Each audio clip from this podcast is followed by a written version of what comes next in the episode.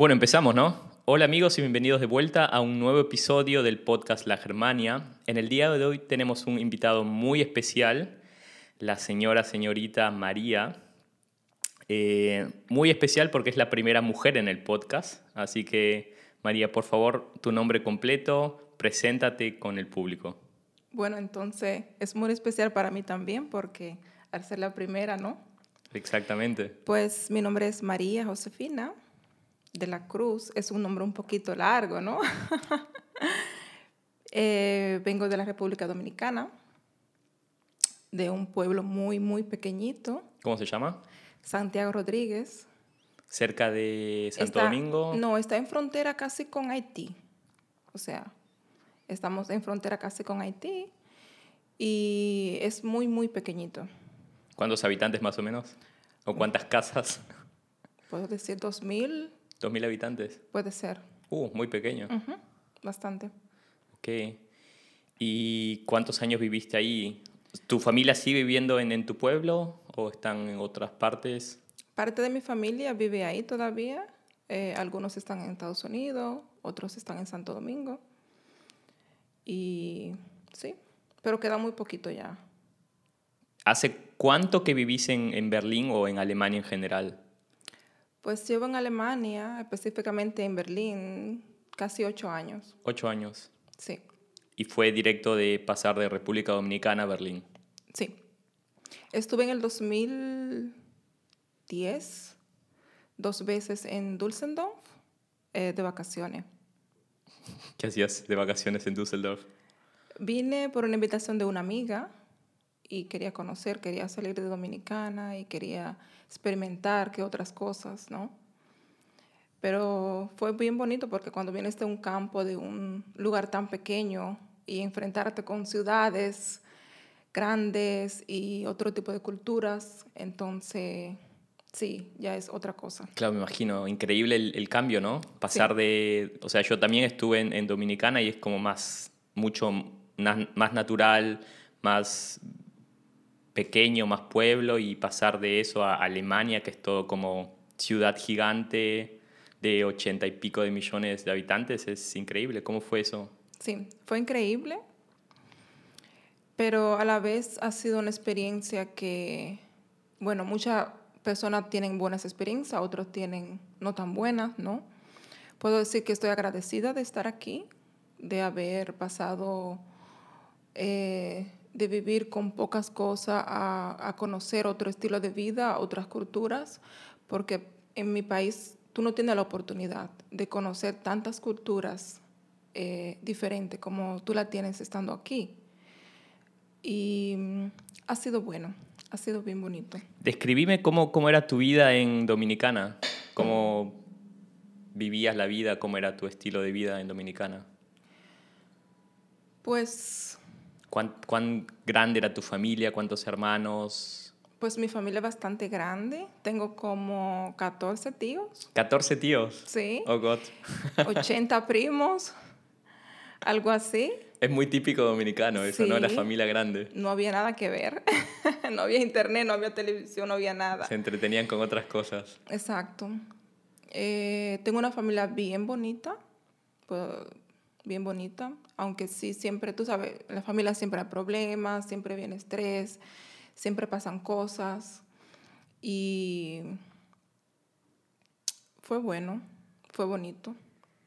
¿Y era una familia humilde, normal? ¿O cómo era tu familia en en Dominicana? Pues vengo de una familia humilde que se ha convertido con los años, ¿no? En otra cosa. O sea, hemos ido escalando, gracias a Dios. Con la ayuda de todos ustedes, calculo, de la familia, ¿no? Sí. Claro, pasamos años muy difíciles. Yo cuando estuve en la escuela, puedo decirte que para tener un zapato fue algo que había que trabajarlo duro, ¿no? Yo no contaba con dos zapatos. Yo tenía un zapato para la escuela, un zapato para salir. ¿Me entiendes? Yo no tenía que hacer dos materias en un solo cuaderno. Porque tú no tenías dinero para comprar. En tu infancia, ¿cuál fue la experiencia más, digamos, más dolorosa que tuviste en, en ese aspecto, no? Puedo decirte que cuando mi mamá enfermó, yo tenía 18 años cuando mi mamá enfermó y para mí fue muy difícil. Fue muy difícil porque yo no entendía que en mi juventud, cuando yo tenía que salir con amigas, a disfrutar, a conocer, yo tenía que eh, dedicar ese tiempo para atender a mi mamá. ¿Te encargaste totalmente de tu mamá? Al principio sí, me encargué, ya después pagábamos a alguien, ¿no? Que hiciera todo, pero al principio sí, al principio me tocó encargarme de ella y verla así enferma y tener que hacerlo todo eh, fue duro. ¿Encargarte también de, de, la casa o de tus hermanos también? Tengo una hermana que vive en Boston, pero no es tan, ella no es como tan cercana, o sea, a mi familia. Ella es más como cercana a la familia de su papá y todo eso. Ok. Entonces, 18 años tu mamá enfermó, seguiste tu vida. ¿Y dónde se presenta la primera idea en tu camino de decir, bueno, me voy a Alemania? Pues mi mamá enfermó y yo me, me tuve que casar. ¿Te tuviste que casar? Sí, quedé embarazada. Ah, quedaste embarazada. Y me casé. Me casé. De, un, de tu novio en Dominicana. Sí, de mi novio en Dominicana. No, no fue planeado, pero tú sabes que el que vive jugando con fuego. Se quema al final, ¿no? Se quema, exacto.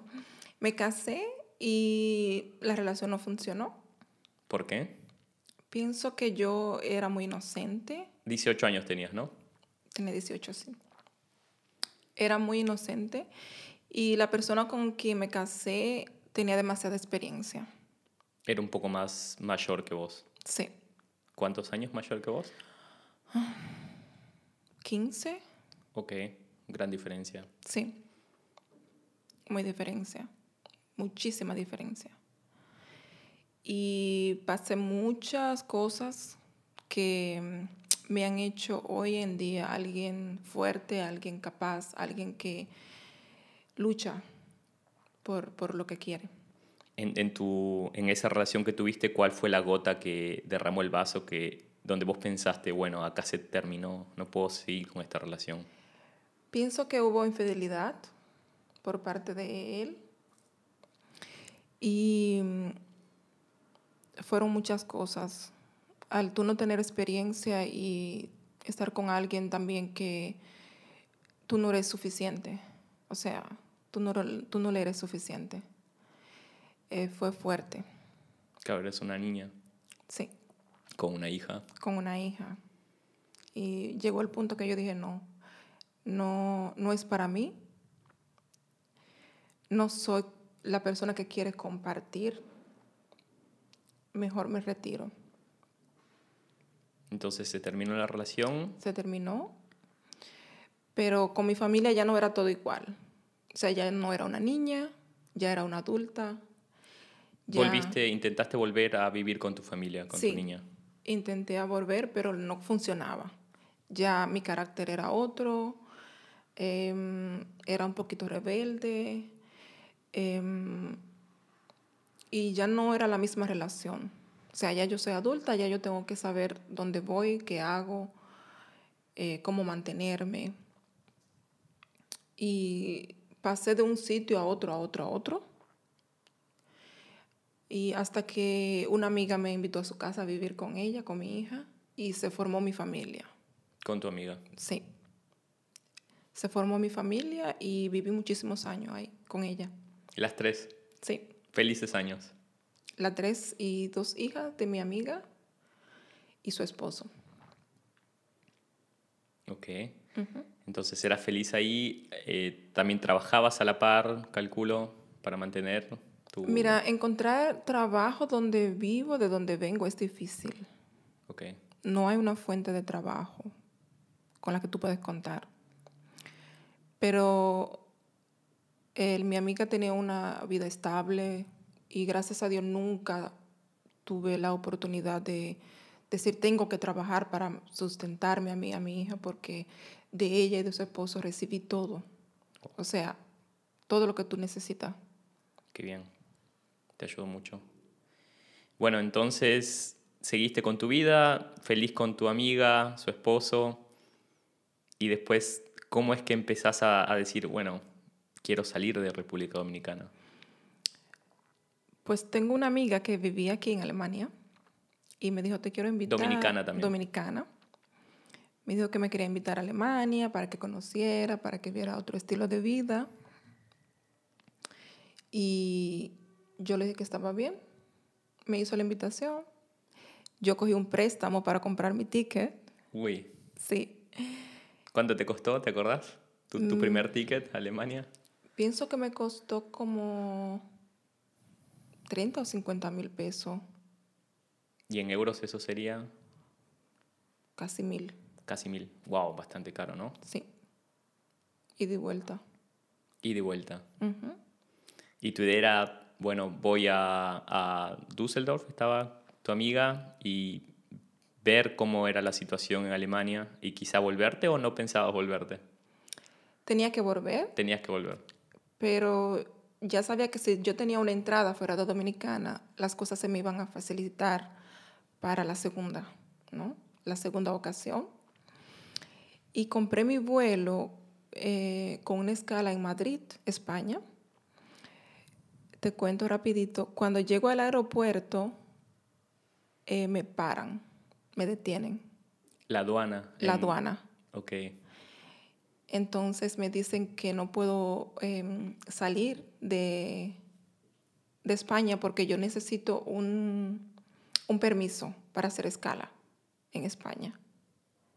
O sea, yo no podía comprar un vuelo para Alemania con em, dirección a España porque yo necesitaba un permiso de España. Pero yo tengo una visa Schengen, significa que tú puedes hacer una escala Claro. en cualquier parte de Europa. Pues no. Entonces, para mi perdición, compré el vuelo un fin de semana, donde estaba toda la embajada cerrada. Uy. ¿Qué pasó? Que me detuvieron y me devolvieron a Dominicana. Te devolvieron en... Uh, Me devolvieron. qué locura. Me devuelven a Dominicana y ¿Qué me- sentiste en ese momento? yo estaba muerta. Estaba muerta porque yo dije, ¿qué va a pasar ahora? Yo cogí un préstamo para venir, ahora necesito volver a Dominicana, mi visa se termina, ¿qué va a pasar? Pero yo tenía mucha determinación, yo tenía mucho coraje y llegué a Dominicana, fui a la embajada, me dijeron, sí, puedes viajar, te queda todavía una semana de visa, de visado. No tu visado era por una... 18 días. 18 días. Entonces, em, yo digo, ok, vuelvo para Alemania de nuevo. ¿Tuviste que volver a comprar un vuelo? ¿Otro vuelo más? sí, Dios.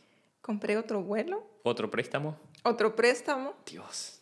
y vine a Alemania directo, Sin escala ni nada. sin escala. Aprendiste. Porque ya aprendí, ya la lección era suficiente, ¿no? Igual muy mal en España, porque tenés razón. Si tenés una visa para Alemania, puedes moverte tranquilamente en Europa. Sí, exacto.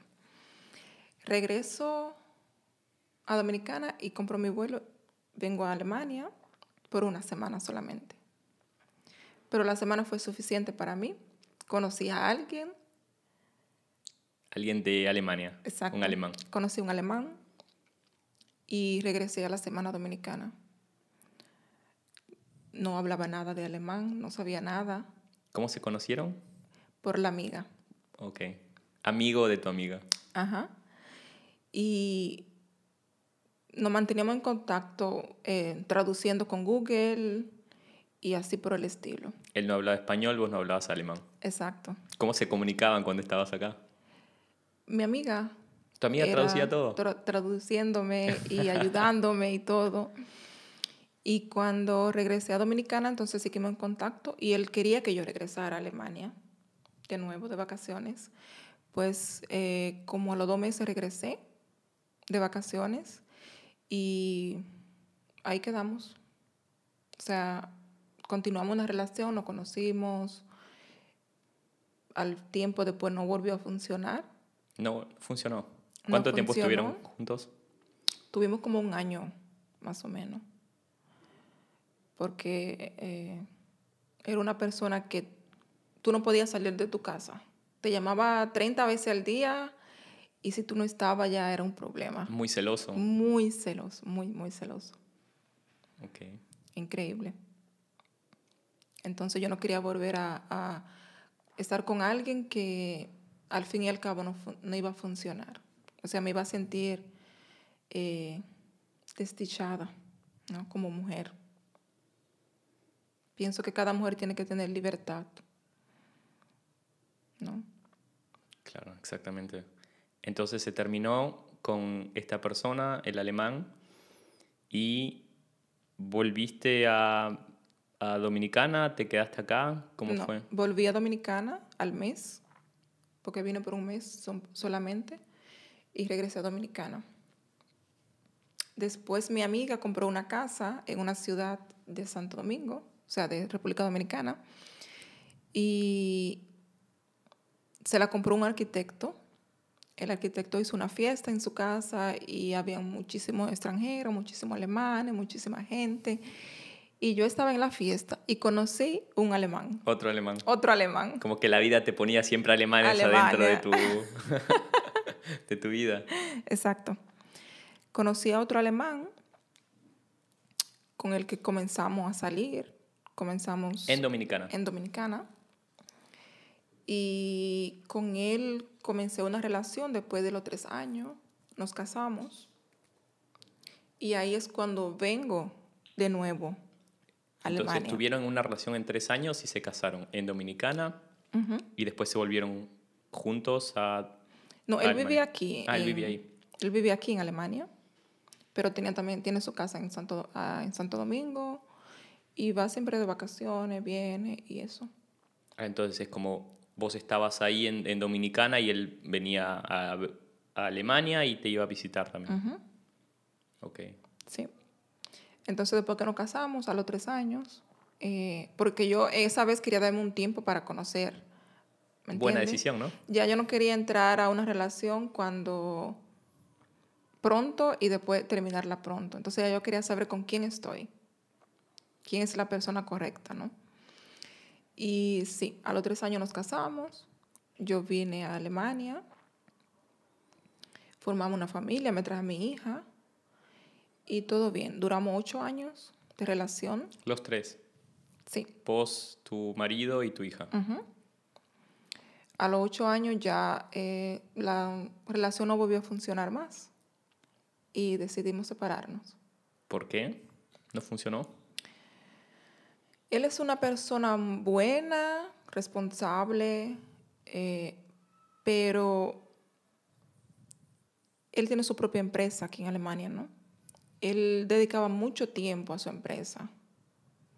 O sea que si el día tiene 24 horas, él dedicaba 19 horas a la empresa. Entonces, yo vivía una monotonía cada día. Para mí era lo mismo. Estaba solamente en casa, como ama de casa. No y- podía trabajar, no, no tenía amigos, no conocía mucha gente. Donde quiera que iba, iba con el chofer o él me recogía. O, o sea, yo no tenía libertad. Me En Berlín. Sí. Ok. Me sentía como en esa jaula de oro, donde tú tienes todo, pero tú no tienes libertad. O sea, tú no puedes salir, tú no puedes... Y cada día era lo mismo, tú sabes. Sí. Eso para mí fue muy, muy desagradable al tiempo que ya yo decía, yo no puedo. No quiero más. Entonces eh, decidieron separar. Decidimos mutuo acuerdo. Y en tu experiencia con, bueno, ya que estamos hablando de relaciones con alemanes, ¿cómo describirías que es una relación con un alemán? Obviamente no generalizamos, pero en tu experiencia, ¿no? Dirías los alemanes en una relación son así o en un matrimonio son de alguna manera Muchas veces son tóxicas, tóxicas. sí. Qué buena, interesante. ¿Por qué? Mira, cuando, no te voy a decir latina, pero cuando, ¿cómo decirte? Ah, Dios mío, a veces se te va el español. Ausländer, Eh, extranjera. extranjera. Eh, cuando una extranjera está con un alemán, como que muchas veces no hay respeto. O sea, tú, la extranjera está muy por debajo. ¿Me entiendes? En la relación. O sea, que no hay una compatibilidad donde están los dos de acuerdo con muchas cosas. y tú tienes que hacer lo que la persona te diga que haga. Un poco sometida. Sometida, muy, muy sometida. Muy sometida. Sí. ¿Vos decís que es por el hecho de que eres extranjera en Alemania o por qué? Sí. ¿Y por qué pensás que se da así? Porque me ha pasado, me pasó, y porque conozco muchas personas que han pasado por lo mismo. Amigas latinas. Sí. Con esposos o novios alemanes. También los hombres. He escuchado de muchísimos hombres que se sienten en la misma situación. Sometidos por la mujer o novia alemana. Sí. ¿Y vos relacionás ese sometimiento con el hecho de que es extranjero uno en Alemania? Sí. ¿Por qué pensás que es así? Pienso que sí. Porque, por ejemplo, en el caso de las alemanas son fuertes. Por eso muchos alemanes no se quieren casar con alemanas. ¿Por qué? Porque ella tiene un carácter fuerte. ¿En qué sentido? En todo sentido. Tú no puedes someterla a ella a lo que tú no quieres. O sea, para nada. Ellas no te permiten. Las alemanas son muy libres e independientes. Así describirías una mujer alemana. Sí. ¿Y cómo describirías un hombre alemán? Machista. Machista. Sí. Wow, qué duro. Machista. ¿En qué sentido? No te qué- puedo decir todo, pero una gran mayoría. Son machistas. ¿Qué, qué señales de machismo te da que vos decís, bueno, esta persona es machista? Te voy a hablar de una situación personal, ¿no? Sí. Mi ex esposo era una persona, no te puedo decir que era un mal hombre. Era una persona amable, con respeto, pero cuando había una discusión entre ambos, tú tenías que, o sea, él te hacía ver muy por debajo de él. Hubo un caso en mi relación que a mi esposo se le cayó una, una copa de vino En tu casa. en mi casa. Y me dijo, límpialo. Y yo le dije, ¿cómo? ¿Por qué? Porque tú eres la mujer. Y yo le dije, a ti se te cayó. No. Tú eres la mujer, límpialo. Yo le dije, si tú me dices en un tono amable, por favor, ¿me puedes ayudar? Con todo gusto te ayudo. Pero en un tono arrogante, ¿no? Wow, qué fuerte, ¿no? Y eso te marca. Eso me marcó. Y de- eh, dije, nunca me voy a poner por debajo de ningún hombre. Pienso que la mujer tiene que tener mucho, mucho valor. Y más la latina en este país. ¿En qué sentido? ¿La va- ¿Valor para qué? Para no, te deja- no dejarte manipular. Vienen muchas extranjeras que se casan con alemanes y al fin y al cabo le tienen un hijo. ¿Quién pierde? El hijo. Cuando hay una separación, ¿La chica latina? la chica extranjera. Hay muchas, muchas, muchas mujeres que han venido aquí, se han separado de sus esposos y pierden a sus hijos, porque los alemanes se la quitan. Qué locura. Porque en sí, el- en Alemania, por lo general, la, la madre es la que tiene más derechos, independientemente de que sea de diferentes nacionalidades. No en todo caso. Aquí tú te encuentras con miles de mujeres que los alemanes le quitan sus hijos. Yo tengo una conocida, estudiamos juntas en Santo Domingo. Ella se casó con un alemán y le tuvo un hijo. Él la hizo pasar por loca para quitarle el hijo. Wow. Pagó a un doctor para que dijera que ella estaba loca. Y ella tuvo que correr con su hijo. Entonces son muchos los casos que tú te encuentras día a día en las calles que tú no lo puedes creer. Que te marcan. Qué increíble, increíble lo que contás. Eh, bueno, ahora, bueno, siguiendo con tu historia, te separaste de, de tu ex marido. ¿Y cómo siguió? Porque estaba, me imagino, pasar de estar eh, como ama de casa a empezar a buscar un trabajo, a ver cómo solventarte económicamente, ¿no? Tuve la oportunidad de que mi relación con mi ex esposo quedó en buenos términos. Y ¿Se separaron bien? sí, nos Él pudo entender que no querías tener la relación más. Sí, ¿Le costó? costó un poco al principio, pero al fin y al cabo ambos sabíamos que no iba a funcionar. Entonces quedamos en acuerdo de separarnos. Yo eh, cogí un préstamo para comprarme negocio. Un préstamo en Alemania. Sí, Ok. quería poner una panadería. En Alemania. Sí, ¿Y esa idea de, de dónde viene?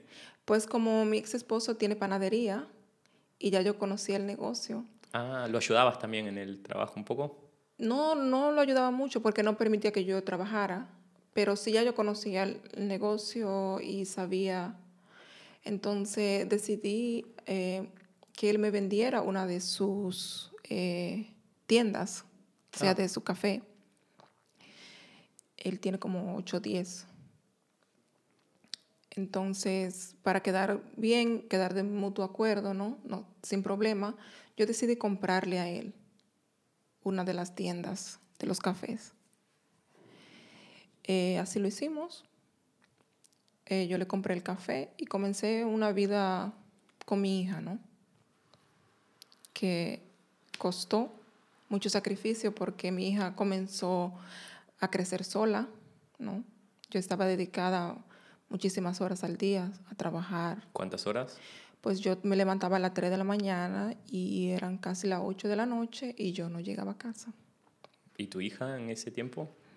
Iba a la escuela sola, llegaba de la escuela, a veces pasaba por la tienda y comía, regresaba a casa, hacía su tarea, estudiar y así nos pasábamos el tiempo, ¿Cuánto tiempo estuviste así? casi cuatro años, Cuatro años. sí, ¿Fue duro? fue, fue bastante duro, porque aquí te joden, ¿no? Eh, sin tener un buen idioma, sin saber mucho, eh, las cosas se ponen difícil, ¿no? ¿Cómo era tu, tu nivel de alemán cuando empezaste la tienda? Pues yo hice el B1, ¿no? Y claro, practicando fuera eh, mejoró un poco, pero no es lo suficiente Claro. para impuesto, para tantas cosas, ¿no? Toda la burocracia alemana en alemán, sin el idioma, y empezando tu nueva vida, tu tienda sola, con una hija pequeña. Sí, ¿Y qué era en, en tu cabeza, qué era lo que te impulsaba a seguir? pues que yo no quería ser empleada. No quería, ¿Por qué no? porque nunca he sido empleada. Entonces, me gusta soñar en grande, nunca pequeño.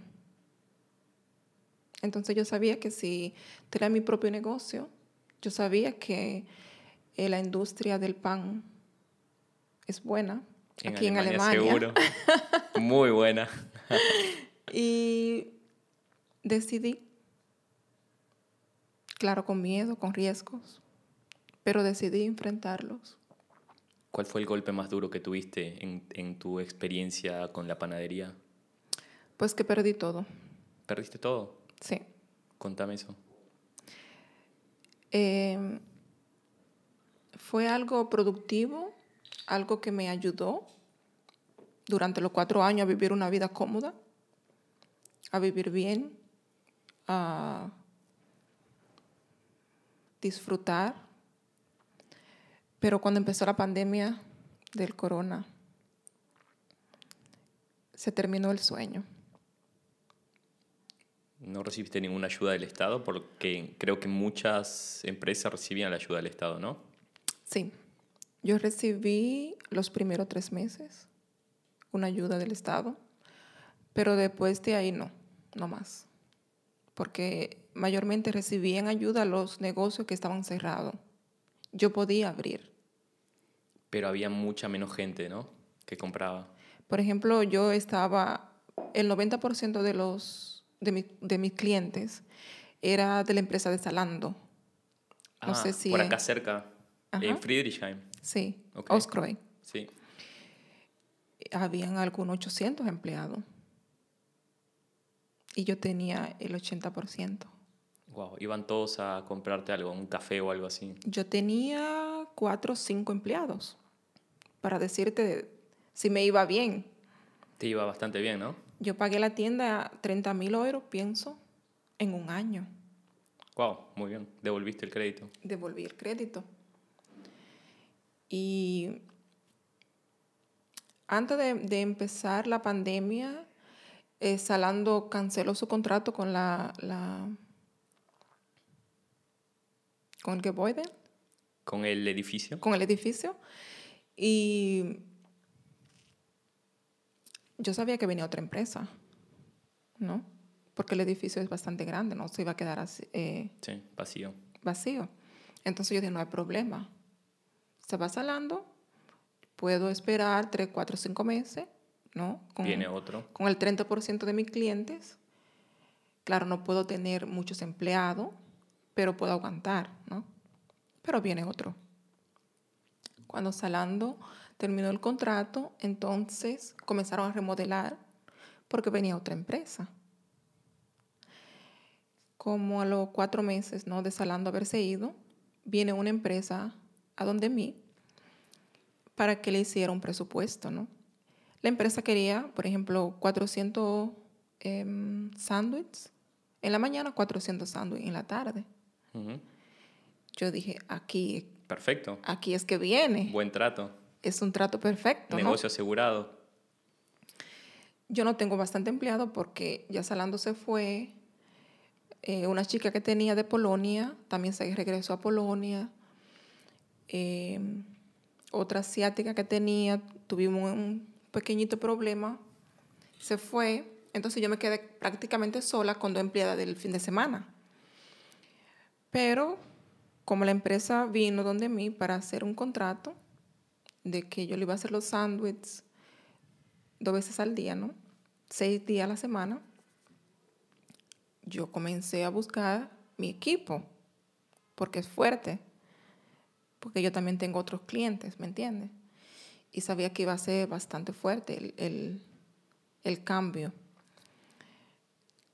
Adivina, entró la pandemia, Te cancelaron el contrato. me cancelaron el contrato.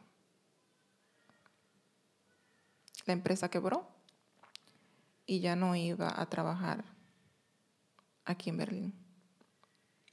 Wow. La pandemia cambió mucho, muchas cosas a todos. Bastante.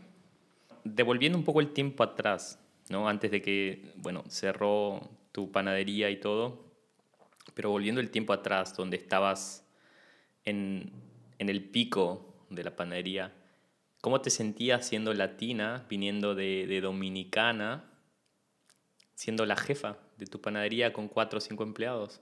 ¿Cómo te sentías? Porque es difícil venir a otro país, venir sin el idioma, más, más a nosotros los latinos que venimos sin el idioma, venir y de un día para el otro, bueno, después de muchos años y mucho esfuerzo, ser el jefe. ¿Cómo te sentías? Pues me sentía orgullosa porque sabía que podía, porque sabía que me lo merecía, porque sabía que había luchado, que había hecho las cosas bien para lograr algo. Sabía que no le quité la luz de nadie, ¿no? Para alcanzar un sueño. Y tenía planes, quería comprarme otra filial, quería expandirme. Querías expandirte. Wow. Y tenía muchos sueños, en realidad, que veía cumplido. Eh, había negociaciones ya para comprar otro negocio, para seguir, seguir y seguir. Y venir de un pueblo tan pequeño donde tú no tienes oportunidades, venir de no haber estudiado, de no haber hecho una carrera, a plantarte en un país con otro idioma, con otra em, forma, otras culturas. Y comenzar un proyecto, ¿no? Comenzar algo, para mí fue bastante bonito. ¿Decís que esa fue la mejor experiencia que tuviste en Alemania? ¿O cuál describirías que es la mejor experiencia que tuviste en Alemania donde te sentiste realizada vos como persona? Pues sí, esa fue mi mejor experiencia, aunque puedo decirte que después viene el trago amargo, ¿no? Porque al tú verte con todo, prácticamente, después de ver que luchaste, que lograste algo, en el momento que tú dices, bueno, a partir de ahora pagué mis deudas, eh, a partir de ahora, pues vienen cosas grandes, ¿no? Y al fin y al cabo perder todo ya es, es algo que también te toca, ¿no? Qué paradoja, ¿no? También quizá eso, la panadería y tu negocio también fue el trago más amargo, la peor experiencia que tuviste también en Alemania. Sí. Sí. ¿Y cómo continuaste? Bueno. Pues decidí, en agosto del 2020 mi mamá se murió. El año pasado. Del año pasado. Eh, no pude ir, tampoco no pude viajar, no pude estar ahí. Y a pesar de todo, quería luchar, ¿no? Quería seguir luchando. Imagínate de tener casi 800 clientes que pasaban por tu negocio, ¿no? Diarios. Diarios. A que pasaran tres y cuatro. En pandemia. En pandemia. Quise luchar. Quise luchar, quise luchar, pero al fin y al cabo ya no pude más. Ya entonces, al sacar mis ahorros, haber gastado todo, porque tengo una vida privada también, que aquí la vida es bastante costosa. Claro. Vivir en un apartamento de 1.300 euros y también tener un negocio que te cuesta muchísimo por mes y no poder pagarlo, ya llegan las deudas, ¿no? Entonces en diciembre del 2020 dije, no, no seguiré, voy a cerrar. ¿Cómo fue ese día? Difícil porque los sueños se, se apagaron. Todo murió. Todo acabó. ¿Te sentiste un poco derrotada? Sí. Sentí que tenía depresión, pero también sentí que iban a venir cosas grandes. Porque si crees en Dios, sabe que viene algo mejor. Sabe que Él no te va a quitar algo para no darte algo que sea mejor. Y de ahí me apoyé. Y sigo apoyada. ¿Y ahora que pasó un poco la pandemia, no, no pensás en volver al negocio de la panadería? No sé si es el tiempo. No sé si estoy preparada. ¿Emocionalmente? Sí. No lo sé. No me he quedado en casa. Me he ido a aprender, a estudiar. Eh, y algo vendrá. Algo llegará. Eres una mujer muy luchadora, así que seguro que todo va a estar perfecto. sí. Em, bueno, vamos a hacer un par de preguntas, porque es increíble tu, tu historia. ¿Seguís un poco las noticias de tu país, de Dominicana, o estás más, más alejada de todo? Mira, a veces quisiera ni escucharla. ¿Por qué? a veces yo vivo enamorada de mi país. Lindo país. Hermoso. Vivo- Tienen de todo. enamorada de la gente, pero no sé. Ha- Hay algo que, que no es normal. ¿Qué cosa? Están pasando cosas feas, están pasando cosas que dan vergüenza, ¿no?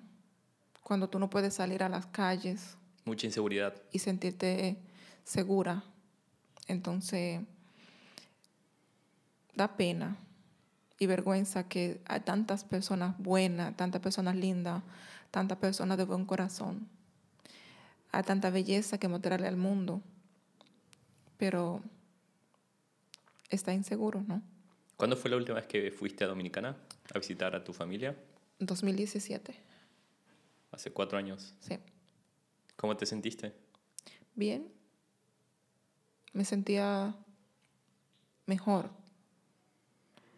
¿Lo seguís percibiendo como tu hogar o es ahora Berlín y Alemania tu hogar? Pues yo pienso que cuando llegue el tiempo regresaré.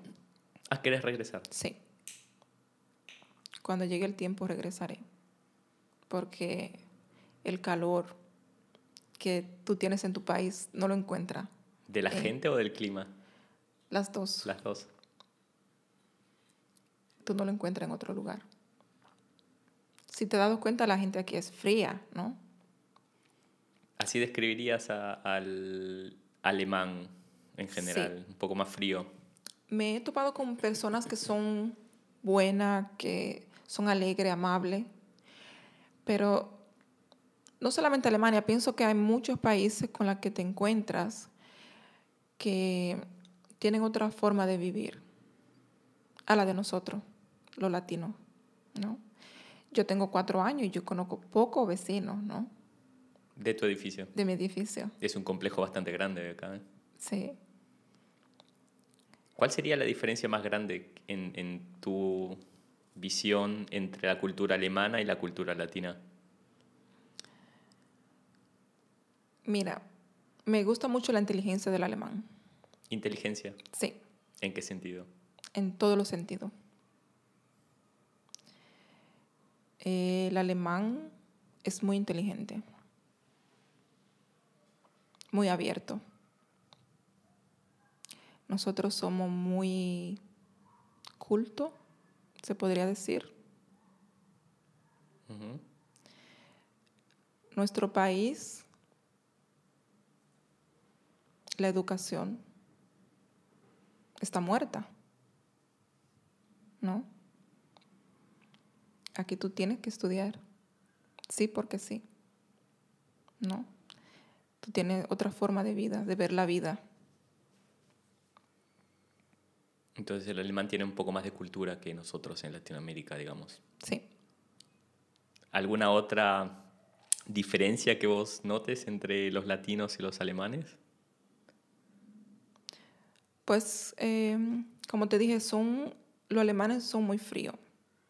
¿No te gusta eso? No. No me gusta.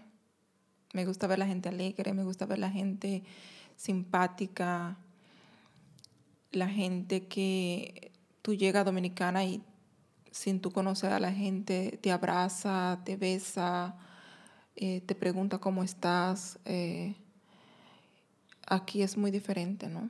Tú te montas en el bus en Dominicana, todos te dicen buenos días. Aquí tú entras y sales, ¿Por qué piensas que los alemanes son así? tal vez por el clima, ¿no? ¿El clima? Muy frío, ¿no? Muy frío y gris, especialmente en Alemania, en, en Berlín.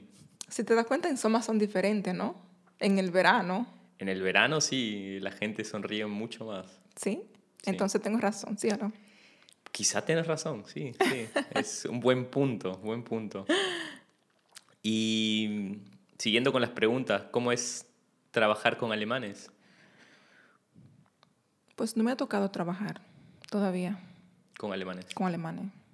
Claro, tus empleados en la panadería eran más extranjeros, Sí, eran, eran extranjeros. Asiático, polacos, polaco, latinos. no. ¿No te gusta trabajar con latinos? Sí, pero no tuve la oportunidad de, de tener a alguien. Jefe alemán tampoco tuviste porque siempre quisiste ser jefa vos y no empleada. Sí. Muy interesante. ¿Por qué? No sé. Me gusta mandar, pero no me gusta ser mandada. También hay que tener unos cojones muy grandes para ser jefe, ¿no? Sí. ¿Y en tu círculo de amistades, cómo es eh, tus amigos? ¿Tienes más amigos alemanes? ¿Tienes más amigos latinos, dominicanos? Seguro tenés tu comunidad dominicana. Pues no, no tengo tantos amigos. Tengo muy poco. Mi mejor amigo es de Nigeria, África. Y mi amiga dominicana, también que me arregla el pelo, o sea, mi peluquera. Sí. Y ya muy poquitos. Bueno, pero también tenés tu hija, que es como, Sí. no tu amiga, o tu amiga, Mi amiga, mi hija, mi compañera, tu compañera, tu todo. mi todo. ¿Cómo es criar un hijo en Alemania y en Berlín? Pues es difícil porque nosotros los latinos tenemos otra forma de criar, de educar. Y aquí en Alemania también tienen otra forma. Tirame un par de diferencias entre criar un hijo en Latinoamérica y criar un hijo en Alemania. Pues Alemania todo el tiempo es sí y en Latinoamérica es todo el tiempo no. Todo el tiempo sí. ¿En qué sentido? Todo el tiempo sí. Pues, por ejemplo, eh, mi hija tiene, tiene amigo en la escuela, ¿no? Y quieren ir, no sé, de fiesta, supongamos, ¿Cuántos años tiene tu hija? 14, Uh, plena adolescencia. Sí. Está empezando. y los padres no tienen problema, ¿no? En decir, ok, sí, está bien. Sin embargo, yo digo, no, ¿dónde vas? ¿Con quién? Eh, Más típica madre latina, ¿no? exacto. ¿Qué haces? ¿Tomaste? ¿Fumaste? ¿No? Decís que es más difícil crear un hijo en Berlín que en otra ciudad, porque Berlín es muy grande, es muy... Bueno, todo el mundo sabe cómo es Berlín en, en Alemania, más abierto, más drogas, más alcohol, más desen- descontrol en todos los aspectos. Sí, hay que tener mucho cuidado. Hay que estar 100%, ¿no? Sabiendo qué, qué está haciendo tu hijo, controlando el teléfono. Hay que estar con los ojos bien abiertos, ¿no? Para saber. Porque en cualquier momento se te va de las manos. ¿no? Ya aquí tuve niños que tienen 15, 16 y fuman. Entonces, es muy abierto. La cultura es así. Todavía no te trajeron un noviecito. Espero que no. ¿Qué vas a hacer el día que te traiga un noviecito alemán? Pues yo le dije a mi hija, si estudia a los 18 años, es posible, ¿no? No cometa los mismos errores que tu mamá. Tú tienes un espejo donde mirarte y es donde tú tienes que decir, no quiero llegar ahí. Porque si tú no estudias, pasa mucho trabajo. Te tienes que dedicar a ser una esposa, ama de casa, que haga lo que tu esposo quiera, que vaya donde tu esposo diga, que hable cuando él quiera, que tenga amistades, la que él te elija, o tienes que dedicarte a buscar, a limpiar las calles, a lavar baño y ese tipo de cosas, que no está nada malo. Pero si tú quieres llegar a algo, tienes que estudiar.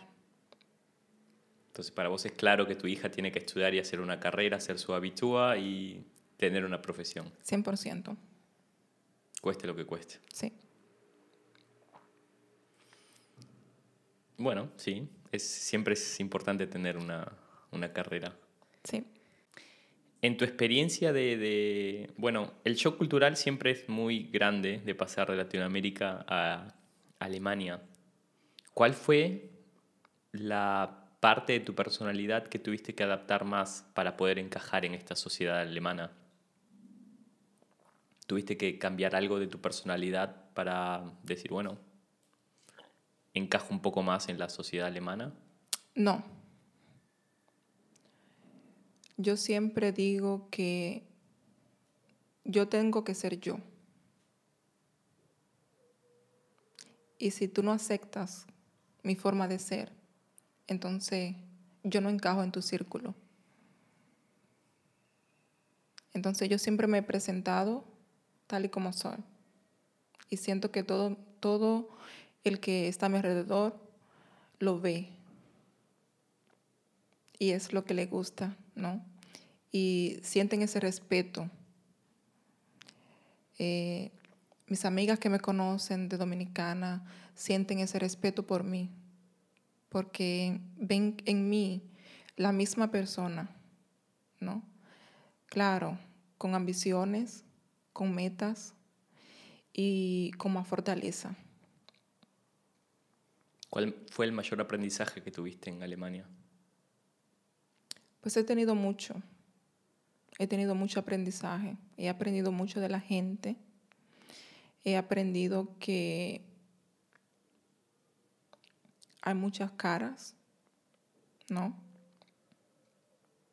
Que tienes que luchar para poder sobrevivir. Porque este país no es como Latinoamérica. Si tú no tienes que comer, el vecino te da.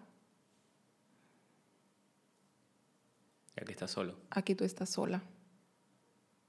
Si tú no tienes, no tienes. Tenemos la ventaja de que tenemos, vivimos en un país aquí donde el gobierno te ayuda. Si tú no tienes trabajo, el gobierno te paga todo. Y eso me parece perfecto en un sentido, en otro sentido no me gusta, ¿no? Porque muchas personas se recuestan de eso. Se aprovechan. Se aprovechan y no hacen nada. ¿Me entiendes? Pienso que hay muchas personas que son un estorbo, ¿no? En este país. ¿Qué le recomendarías a tus dominicanos, a tus paisanos que están pensando en venir a Alemania o que recién llegaron acá? Pues que se documenten, que aprendan bien el idioma. ¿Importante el idioma? Importantísimo. ¿Por qué? Porque si tú no sabes hablar alemán, tú no encuentras trabajo. Sin alemán es difícil encontrar trabajo. Muy difícil. Muy. Y este país tú tienes que estar preparado para todo, ¿no? Para ir al doctor, para ir de compra, para salir, para tomar el metro. Entonces, si tú no tienes un idioma o tú no tienes a alguien que te ayude, es difícil. Si tuvieras cinco minutos para tomarte un café con el presidente de tu país y decirle lo que quieras decirle, ¿qué le dirías? Pues le diría que nuestro país necesita de gente capacitada para administrar. Vivimos en un mundo donde si tú eres amigo del presidente, aunque tú no estés preparado, aunque tú no hayas hecho una carrera, tú tienes un puesto donde tú mandar. Entonces, si tú no estás capacitado, tú no puedes llevar un país. Mucha gente que no saben ni siquiera leer. Y están en el gobierno. Están en el gobierno trabajando. Necesitamos cambio. La policía es más delincuente que los delincuentes. Si tuvieras los mismos cinco minutos para tomarte un café con la señora Merkel, que ya se fue del, del gobierno, y decirle lo que quieras decirle, ¿qué le dirías? Que bajara los impuestos. Menos impuestos para todos, sí. Sí. Buen. Buena respuesta, buena respuesta. ¿Volverías a emigrar a Alemania si pudieras retroceder el tiempo? Sí, ¿Por qué? porque he aprendido bastante.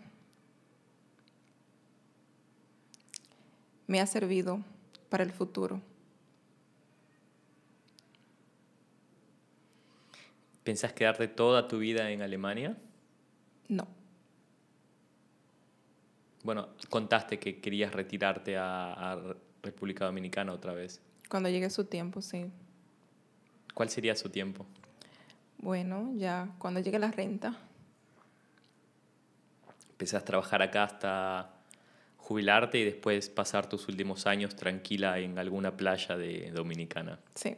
Ese es tu plan. Ujú. Pienso que se puede vivir aquí bien si tienes deseos, si tienes em, metas, si quieres llegar a algo. Y se puede trabajar bien también. Imaginemos por ahora que podés tomarte un café con esa niña, esa María de seis años, que tenía un par de zapatos para ir al colegio y un par de zapatos para salir. Ahora, con la mujer que sos, con la experiencia que tuviste, tomarte un, un refresco con esa María de seis años y hablar y decirle algo. ¿Qué le dirías a esa niña? Le diría que luchara por estudiar. Le diría que no importa a qué ella debe de enfrentarse. Nunca, nunca, nunca, nunca dejará la escuela. Y le daría gracias también. ¿Por qué? porque a pesar de todo lo que vivió, de todo por lo que pasó, nunca tuvo que hacer algo de lo que ella debiera arrepentirse y bajar la cabeza. Bueno, María, muchísimas gracias por esta entrevista. Excelente entrevista. Me encantó toda la, la historia que contaste, muy interesante todo lo que contaste y la, el punto de vista de una mujer, que es el primero y es bastante diferente al de, de un hombre. Últimas palabras que le querés decir a la gente que escucha. Quiero darte las gracias por la invitación y me siento orgullosa de ver que latinos como tú estén emprendiendo algo en un proyecto tan bonito, tan delicado y me gustó estar contigo hoy. A mí también me encantó la entrevista y muchas gracias otra vez y gracias a la gente que escucha. Nos vemos hasta la próxima semana en un nuevo episodio de La Germania.